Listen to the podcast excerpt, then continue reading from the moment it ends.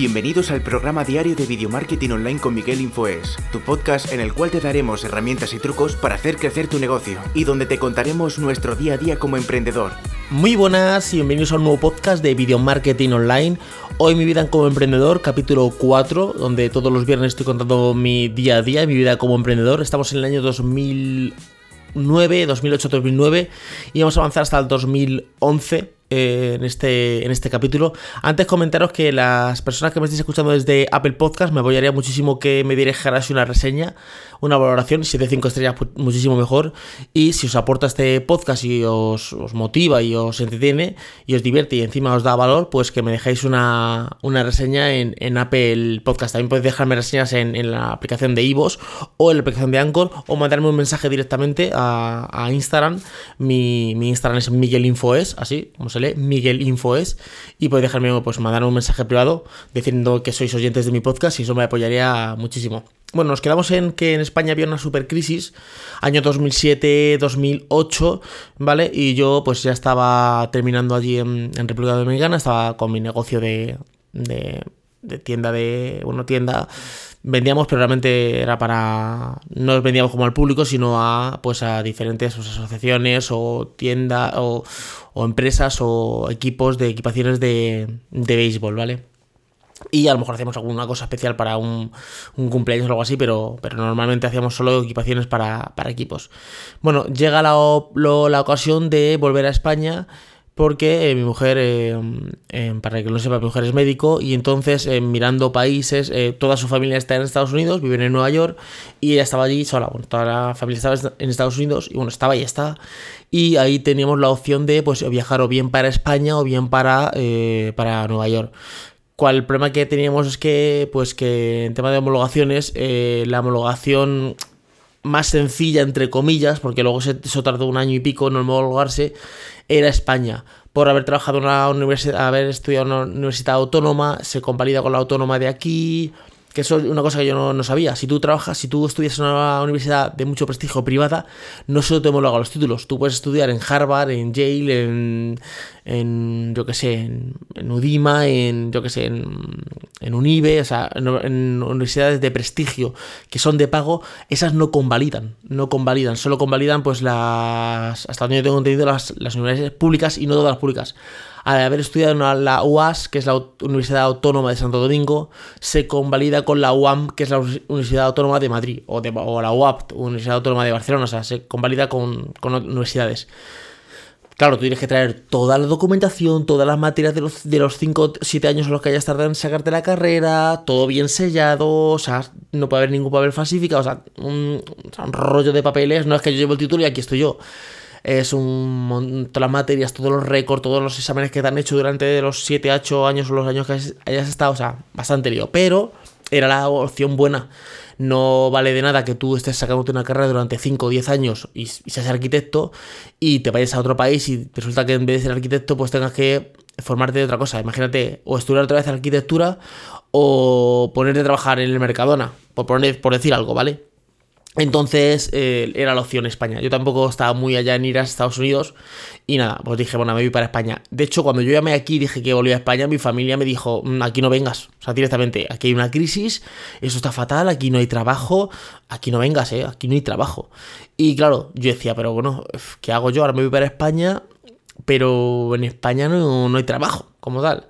Lo que pasa es que yo tengo una ley que es la ley del cansino y una, una estática de trabajo y la verdad es que encuentro trabajo rápidamente. O sea, encuentro trabajo rápidamente. De hecho, en un inciso que yo hice ahora en el 2018, sí, 2018, Mm, para trabajar, un inciso que yo paré el emprendimiento, bueno, estaba en segundo plano, pero estaba todavía, y me puse a trabajar en una empresa porque necesitaba como un poquito salir de casa. Eh, yo hablaba con gente y me decía, no hay trabajo. Y yo le dije a mi mujer, dame un mes y encuentro un trabajo. Y en efecto, en un mes encontré un trabajo. Bueno, incluso antes, como unos 20 días encontré un trabajo. Entonces, nada, yo pues decidí volverme para España. Entonces tuvimos que hacer todo el proceso para que mi mujer pues llegara y se homologara. No no valía que viniera de vacaciones nada, o sea, tenemos que pues, legalizar todos los papeles.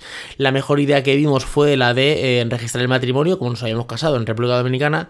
Ese, eh, ese, ese, casamiento, esa boda, es legal allí, pero aquí tú sigues estando sin casarte, como que tal, vale. Entonces hay una opción que es eh, legalizar tu matrimonio en España, entonces ya estás casado, a ser el marido de un español, pues te sale el tema de, de papeleos para trabajar, sobre todo era para trabajar, porque en el tema de papeles para venir a España no había ningún no había ninguna cosa así complicada, era más que pedir pues una visa y venir y tal, pero claro, eh, la opción de estar aquí legal pero no poder trabajar era un poco como absurda, claro, entonces la idea era estar aquí legal y poder trabajar. Entonces ese trámite duró unos años, hasta el 2011 no, no pudo venir mi mujer, entonces yo era, yo vengo adelante, estoy antes en España y eh, lo que voy a hacer va a ser que voy a eh, dejar este negocio, ¿vale?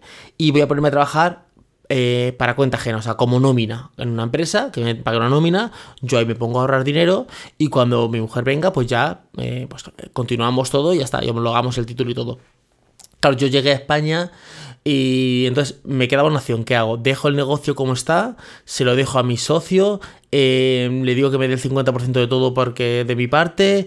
¿Mantengo el negocio yo desde España?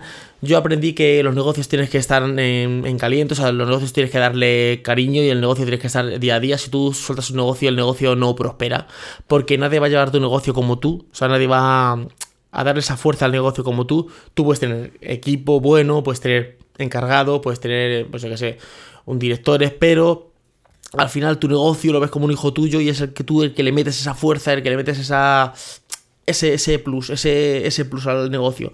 Entonces decidí directamente, pues, mm, decirle a mi socio que no quería. No. Y él me dijo que no, que pues íbamos haciendo todo, que él me mandaba, pues, eh, los beneficios a España y tal. Y dije, no, no, mira, quédate con el negocio directamente, porque yo no voy a estar pensando en negocios. Estoy en España en otra cosa, no puedo estar pensando aquí. Entonces, nada, le dejé el negocio a mi socio, él siguió con el negocio. Y yo me vine para España. Y utilicé, pues, mi ley, la ley del cansino. Mi ley del cansino es. Eh, yo, por estadística, si de cada 100 currículos que mando me contesta uno, pues ya sé, ya sé que tengo que, que si quiero que me contesten 10, pues tengo que mandar 1000 currículos. Yo tengo la estadística. Yo, ¿qué hacía? Por ejemplo, me iba por la mañana, me levantaba pronto y a las 7 de la mañana, a las 8 me ponía, por ejemplo, en un polígono industrial. Y yo pedía trabajo de todo de mozo de almacén, aunque yo fuera informático, a mí me da igual, yo digo trabajo de todo.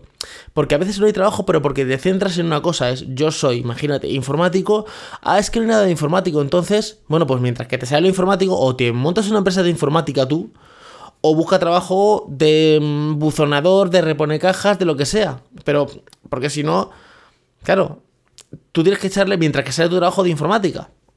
Entonces eh, yo me ponía en un polígono y claro, yo me ponía en una calle y empezaba por un lado, empezaba eh, eh, a la derecha, empezaba número uno y preguntaba por trabajo. Y en vez de seguir hasta el final, me iba a la otra, a la otra parte. A no sé qué, si era una calle muy grande, pues seguía la calle hasta el final, hasta el número final, luego daba la vuelta.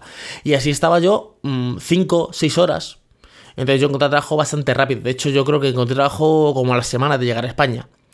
En una empresa que yo había estado, era una empresa como de cables, era cables que meten por dentro de la, del asfaltado de las carreteras, ¿vale? Ahí estuve trabajando, pues yo que sé, como un mes o algo así, lo, como, una, como una excedencia. Luego después trabajé, creo, en una... Sí, no, creo no, trabajé en Getafe, en una tienda, era como de mozo almacén, ibas con un traspalé, ¿vale? Con un traspalé eh, y con un palé, entonces tú ibas llenando el pedido, era de droguerías a pues yo que sé, desodorantes, eh, cosas de, de, jabón, gel, así, y eso lo llevaban a las empresas.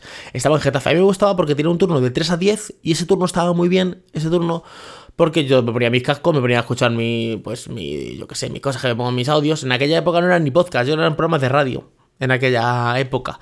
O eran podcast, creo que era Ivos. Ivos sí había podcast.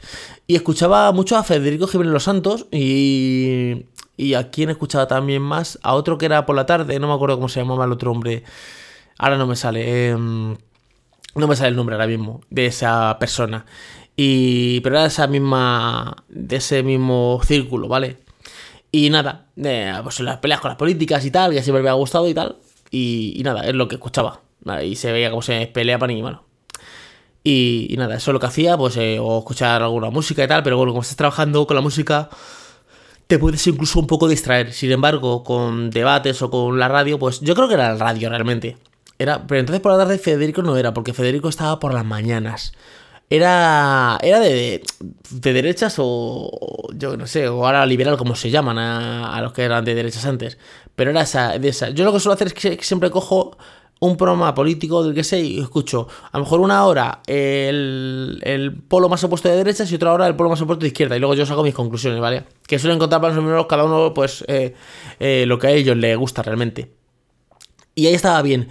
Luego ahí terminé de trabajar y ya me fui a trabajar a la empresa donde estuve pues tres años, que, es una empresa de endoscopia, hacían reparaciones de endoscopios y vendían endoscopios para los hospitales, para el 12 de octubre, para todos los hospitales de España, ¿vale? Para de Mallorca, de Barcelona, de, todo, de todo el mundo, ¿no? Eh, era la sede de Fuji, de Fujifil eh, en España. Y nada, ahí estuve trabajando en la logística. Y la verdad es que bastante bien porque aprendí mucho, aprendí muchísimo de mi jefe. Eh, se llamaba, bueno, se llama Oscar, ¿vale? Mi jefe, eh, cuando yo me fui se quedó todo prácticamente a manos del hijo. No sé si el padre todavía seguirá allí, pero se quedó prácticamente todo a manos del hijo. Que heredó casi, bueno, todo. Y aprendí mucho. Aprendí de un jefe, sobre todo de la visión de futuro. De él te, te era el típico jefe que en vez de eh, decirte apoyarte en tu trabajo, te apoyaba para que tú te fueras del trabajo y emprendieras una empresa. O sea, él era como. te apoyaba mucho. Eh, también era el típico jefe que tú no le llamabas. Pues viene Don Pedro, viene el señor no sé cuánto. Él era Oscar. Y yo nunca le he dicho. En otras empresas siempre está que, pues, que viene el señor Rodríguez o el señor Talsa. Siempre como un poquito. Como un poco de miedo que viene el jefe. Este era, pues, Oscar. Eh, Oscar, tal, Oscar, no sé cuánto, tal. Entonces era esa. No sé. Ese, ese feeling. Esa dentro de que era tu jefe, te tenía que mandar cosas y tal, pero eh, aprendí mucho de, esa empresa por el jefe que, tuve. Siempre eh, a todo lo pasado, yo como estaba allí, pues aprendía y tal, pero ahora que estoy comprendiendo, decía, jo, esto que me dijo Oscar, siempre como reflexiones que... que estaban muy bien, o sea, que decías, ah, aquí aprendí mucho, también aprendí mucho de mis compañeros, eh, tuve un encargado que era, al principio estaba con un encargado, que era un chico que se llama Sergi, y bueno, normal, pero luego ya vino otro chico que estaba en una excedencia que, que se llama, se llama y se llamará Lolo, ¿vale? Eh, y el tío era máquina, o sea, máquina, actitud de vida, cómo, cómo enfrentaba, afrontaba el trabajo, cómo eh, organizaba, o sea, muy bien. O sea, la verdad es que yo, o sea, una persona que trabajaba, vamos, a más no poder. Eh, buena persona. O sea, de esto de que te rodeas con alguien que dices tú, muy buena persona. Luego vino alguien Alfredo, me acuerdo, también un, una bellísima persona. O sea, la verdad es que en los trabajos he tenido suerte de no encontrarme con ningún majadero, con ningún pintamonas. Siempre en los trabajos hay algún cantamañanas, pero yo en los trabajos suelo encontrarme con gente buena. Esto de que dicen, esto es cierto, esto de que dicen el pelota se junta con el pelota, el chivato se junta con el chivato, el mentiroso se junta con el mentiroso. De hecho, de esa frase de ellos, eh, Dios los cría y ellos se juntan. Si tú tu actitud de vida es positiva, te llevas bien con la gente, sueles juntarte con gente de ese mismo carácter. Porque la gente que no es de tu carácter, como que te repele. Ya está este fantasía, ya está este positivo. Entonces suele como, como resbalarte. Entonces bastante, bastante bien y la verdad es que ahí aprendí muchísimo, muchísimo de, de, la empresa, de todo lo que hacíamos, de, de, todo, o sea, aprendí muchísimo. Yo ya tenía mi run run otra vez de, de empezar a, a, emprender otra vez, porque yo trabajaba bien, me llevaba mi sueldo, pero yo quería pues, mi emprendimiento. Yo siempre he estado, soy esa, ese culo inquieto de estar trabajando y ser emprendedor. Pero claro, yo no podía ponerme a emprender una empresa que la empresa me iba a llamar, aunque yo estaba en casa de mis padres, o sea, que yo realmente no tenía eso de que tengo que ganar un sueldo para pagar un piso y tal. Pero claro, digo, mi mujer va a venir en cualquier momento y tengo que alquilar una casa, pues pagar los gastos y no me puedo yo ir por ahí a, emprender. Entonces nada, ahí salió ya todo el tema de papeleos y en el 2011 finales ya vino mi mujer a casa. A casa, bueno, vino, mi mujer dijo, voy a venir, ya a llegar tal día. Entonces yo en una semana alquilé el piso. O sea, yo en una semana, una semana o diez días antes me puse a buscar pisos, busqué, vi cuatro o cinco y uno me gustó, lo cuadré y ya está. Y ya luego fui a buscar a mi mujer al aeropuerto, ya llegó a casa y cuadré todo para que todo estuviera pues eh, en orden. Ahí empezamos con el tema de la homologación del título para que ella pudiera pues eh, trabajar como médico, que era eh, el objetivo después de tantos años de trabajo y de esfuerzo pues estudiando. Y nada, ahí fue, empezó todo ese proceso. Yo seguía trabajando en esta empresa de, endoscopias directamente. O sea, yo seguía trabajando para el tema de mantener mi casa. Y ya voy a dejar aquí el capítulo. En el siguiente capítulo ya contaré cuando empecé el tema del emprendimiento. Ya pues empecemos, eh, empecé ya a emprender. A mí el mundo de YouTube sí que me, apasionaba ya. Y de hecho yo eh, tengo vídeos subidos en el 2007 en YouTube. En el canal de YouTube, en el de Miguel Info, es ese, ese canal, antes era de vídeos que yo subía, de hecho están en privado, esos vídeos siguen ahí, son vídeos que están subidos de, del 2007. O sea que yo en su YouTube sigo subiendo vídeos, pero claro, yo no, no estaba amortizado ni nada. O sea, yo subía vídeos como, ah, aquí se pueden subir vídeos, pues vale, pues yo lo subía. Pero no, no como estrategia ni nada de, de video marketing. O sea que nada, nos quedamos aquí en el podcast de hoy. Espero que te esté gustando mi experiencia como emprendedor. Y nada más, nos escuchamos en un siguiente podcast. Hasta luego, chicos, chao. Muchísimas gracias por haber llegado hasta aquí. Recuerda suscribirte a este podcast para estar al día de todos los trucos y herramientas que van a hacer crecer tu negocio.